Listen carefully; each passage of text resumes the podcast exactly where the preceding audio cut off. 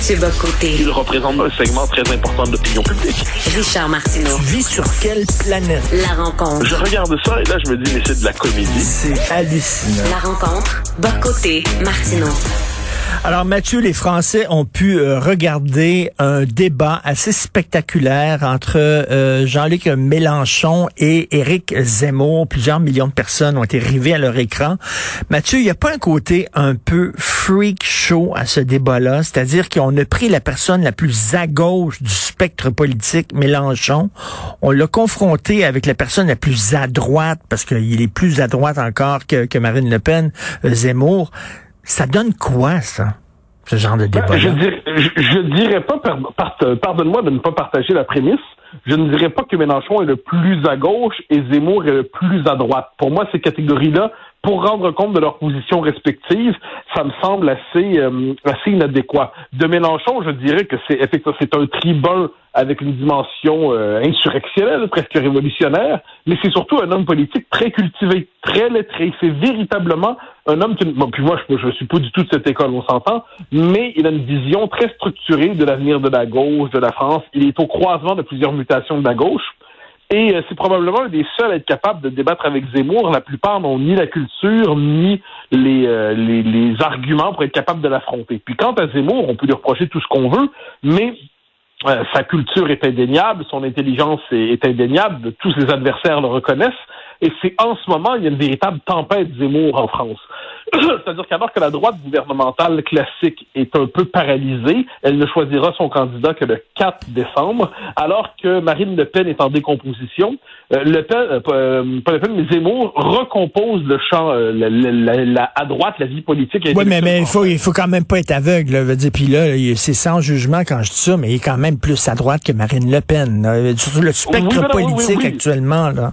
Oui, mais c'est que moi, la notion de plus à droite, plus à gauche, franchement, c'est que je, puis je le dis sans, c'est sans mauvaise foi, c'est que je sais plus ce que ça veut dire être plus à droite ou plus à gauche, sinon pour dire plus méchant, moins méchant, c'est-à-dire Zemmour sur les questions économiques, un programme libéral conservateur assez classique. Sur les questions d'immigration, là, il va très loin, il n'y a pas de doute là-dessus.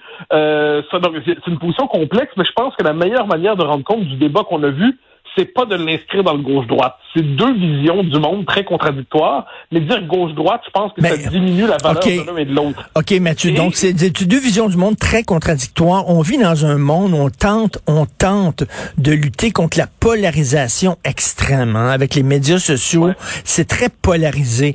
Euh, je pense qu'il y a beaucoup de gens qui sont un peu tannés de ça. Puis on essaie de, de, de, mon Dieu, de pouvoir discuter sans, sans être complètement euh, en, en adversaire, en d'essayer de trouver des, terrains communs d'entente. En tout cas, est-ce que c'était pas euh, alimenter un peu tout le climat de polarisation de faire un débat Zemmour-Mélenchon? Ben, je suis pas, je suis pas certain parce qu'il y a 3 millions de personnes qui le ressemblent, qui le regardent, alors qu'au même moment, il y avait sur France 2 Valérie Pécresse, qui est une femme fort honorable, mais qui, euh, qui représente une partie de la droite parlementaire. Donc, c'était le rendez-vous politique ce soir-là, pas médiatique, politique, était euh, sur, sur BFM ce soir-là. C'est là, qu'il y avait le débat.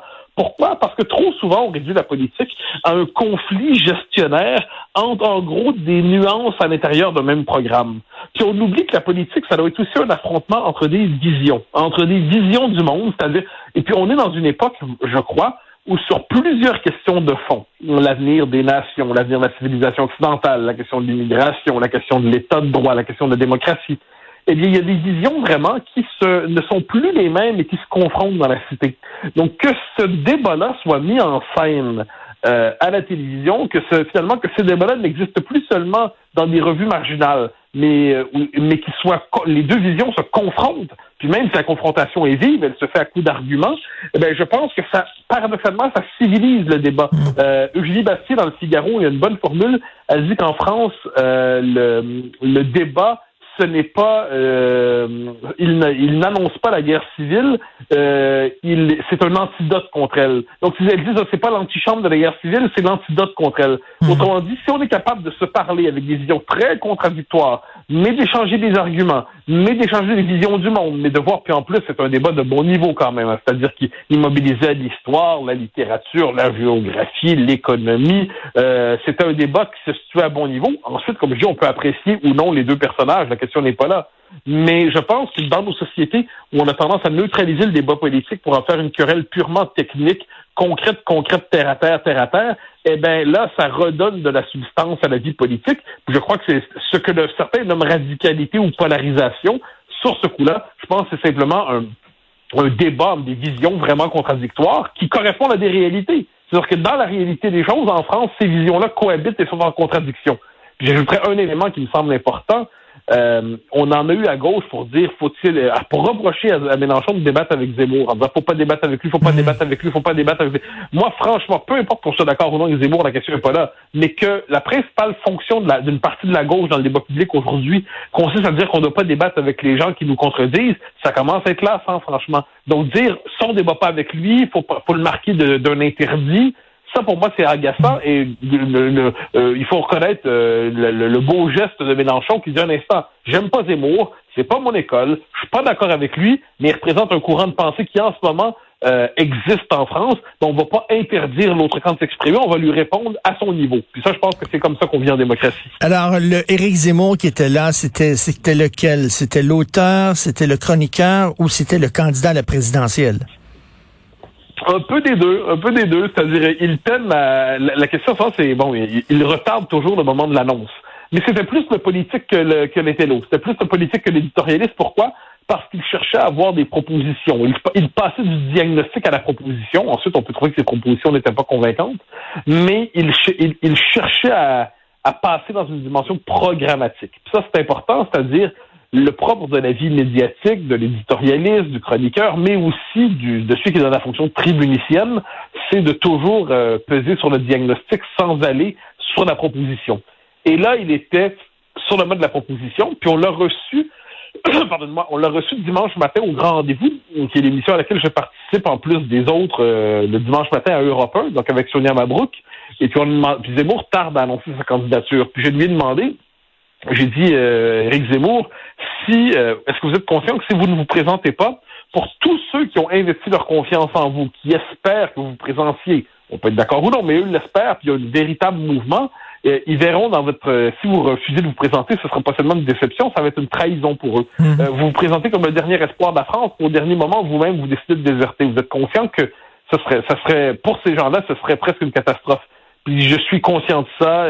je, c'était, assez, c'était un échange assez intéressant parce qu'il disait je je me rends compte que ça en gros je me rends compte de la responsabilité qui est la mienne en ce moment et que si, je n'y vais pas ben ça sera vu comme une trahison et une désertion. Donc je sais pas s'il va y aller, franchement ça lui appartient, c'est c'est un c'est un saut dans le vide de lancer dans la président, une course à la présidence, mais d'une fois à l'autre, en ce moment il est dans une campagne de saturation médiatique, il occupe tout l'espace, eh bien euh, reste à voir ce qu'il fera. Mais j'ai l'impression qu'il fait chaque jour de, euh, pas de plus dans la présidence. J'aime beaucoup l'essayiste Eric Zemmour. Euh, j'ai lu presque tous ses livres. Lorsqu'il parle de l'histoire de la France, il est absolument passionnant, fascinant. Euh, mais des fois, dans certaines prises de position, il peut être assez fort de café.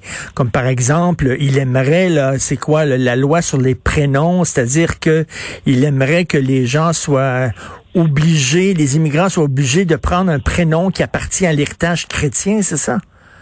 C'est spécial. Euh, lui, il veut, il veut, revenir à une loi qui, a, qui existe en France euh, du début du 19e, je crois, ou 1803 ou 1830, je suis pas certain, mais euh, début du 19e jusqu'en 1991, qui forçait à piger parmi le, donc le, oui, le, le, le calendrier, l'héritage chrétien et classique. Bon. Mais là, il y, a, y, a y a double question qui lui est posée, c'est-à-dire, bon, mais il y a il y a tous les les noms de la consonance musulmane qui aujourd'hui, dans le débat français, le débat porte là-dessus, mais certains lui demandent, mais qu'est-ce qu'on fait avec Kevin, Jordan, euh, Dylan, Brian, et ainsi de suite, qui existent aussi. Donc, euh, d'un côté, euh, il y a la question donc du prénom du prénom d'origine étrangère, mais de l'autre côté, il y a aussi l'américanisation de la France. Puis la réponse de Zemmour là-dessus, on peut être d'accord ou non, mais il dit non, mais c'est pour tout le monde. C'est-à-dire, c'est à la fois une loi pour Ibrahim et pour Kevin. Disons ça comme ça. Donc, on peut être d'accord ou non, la question n'est pas là pour ben, C'est ça, parce que, écoute, là, on peut, on peut s'appeler Léla Slimani puis être une Française, mon Dieu, pour avoir la France tatouée sur le cœur, là, voyons ce que plusieurs lui répondent. Mais lui, ce qu'il dit, c'est que le prénom a une signification sociale et politique, ce qui est factuellement exact. Ensuite, est-ce que c'est une mesure qui est pertinente? C'est un tout autre débat? Hmm. Mais je pense que c'est pas la mesure, par ailleurs, la plus forte de son programme. C'est-à-dire, celle-là polarise parce que tout le monde est capable d'avoir une opinion là-dessus. Mais, euh, mais ce qui est intéressant dans tout ça, c'est comme je dis qu'on apprécie le nom de personnage, me semble assez secondaire, c'est que la politique vient de changer de registre. Là, on n'est plus simplement dans la gestion tranquille de la société française. On est dans un débat sur la vision qu'on a de la France comme pays à l'échelle de l'histoire. À quel moment de l'histoire de France sont-ils rendus? Et, je, et qu'on transposons ça chez nous un instant quelquefois, quand notre politique est exagérément prosaïque, on, on débat parmi différentes nuances de centre, j'ai l'impression qu'un débat où chacun serait capable de nous dire c'est quoi sa lecture de l'histoire du Québec, où on en est rendu, quels sont les grands enjeux pour la nation québécoise, quels sont les, si on était capable de prendre un peu d'envergure à notre manière, pas à la française, on n'a pas, on n'a pas à singer des Français, je pense que ça nous ferait du bien quelquefois d'avoir des hommes politiques, des femmes politiques qui nous diraient le fond oui, un, un, un vrai, un, des positionnements un vrai clash, mais d'un autre côté, ils sont tellement euh, loin l'un de l'autre, ça m'étonnerait que euh, un pro Mélenchon euh, soudainement a été converti aux idées de Zemmour et l'inverse non plus là. T'as as évidemment raison, mais ces deux-là, faut pas l'oublier, longtemps ont été amis. Hein. Ça, c'est faut pas l'oublier. C'est la France, c'est un pays particulier. Ensuite, je crois qu'ils se respectent. Ils ne s'aiment pas maintenant, parce que bon, ils ont évolué chacun de leur côté, mais ils se respectent. Mais l'obligeons, c'est ce que je, ce que je suis là, on parlait beaucoup de ce débat-là ces derniers jours à Paris. Puis là, je disais, non, mais la fonction d'un tel débat, c'est pas de convaincre le camp d'en face. C'est de convaincre son propre camp qu'on est le meilleur de son propre camp. Donc, chacun y trouvait intérêt. Zemmour s'imposait comme la figure qui, à droite, est capable de porter un projet conquérant, et à gauche, Mélenchon disait, c'est moi le seul qui est capable de tenir tête à ce personnage qui nous fait peur. Donc, chacun trouvait un intérêt à débattre en marginalisant ceux qu'ils prennent pour les, euh, les, les, les, les, figures moins qualifiées de ce qu'ils croient être leur propre camp. Donc, est-ce que c'est un bon calcul? Est-ce que finalement, comme tu dis, c'est un freak show? Certains le suggèrent. Certains pourraient dire aussi que c'est un, débat politique dans une société qui croit à la politique. En tout cas, c'est un sacré débat d'idées, là. Est-ce que toi, euh, toi, est-ce que Mélenchon, parce que euh, je pense que euh, tu es plus loin de Mélenchon que tu l'es de Zemmour, je dirais, là. Est-ce que Mélenchon t'a surpris? Je non, parce que je connais le personnage, mais moi j'estime c'est un vrai politique, c'est-à-dire c'est pas mon école de pensée, mais on était devant quelqu'un qui a une vraie culture, qui a une, capacité de combat, qui ne s'effondre pas, qui est courageux. C'est pas un détail, soit dit en passant. Euh, ensuite, euh, mais je trouve qu'il a été pour son camp, je pense qu'il a été convaincant. Je pense que Zemmour l'a été aussi pour le sien, soit du temps passant. Donc, de ce point de vue, chacun a trouvé a, fait avantage, mais on n'était pas devant quelqu'un de grande ligue contre quelqu'un de petite ligue. on n'était pas devant euh, un, combat inégal. On était devant deux grandes forces.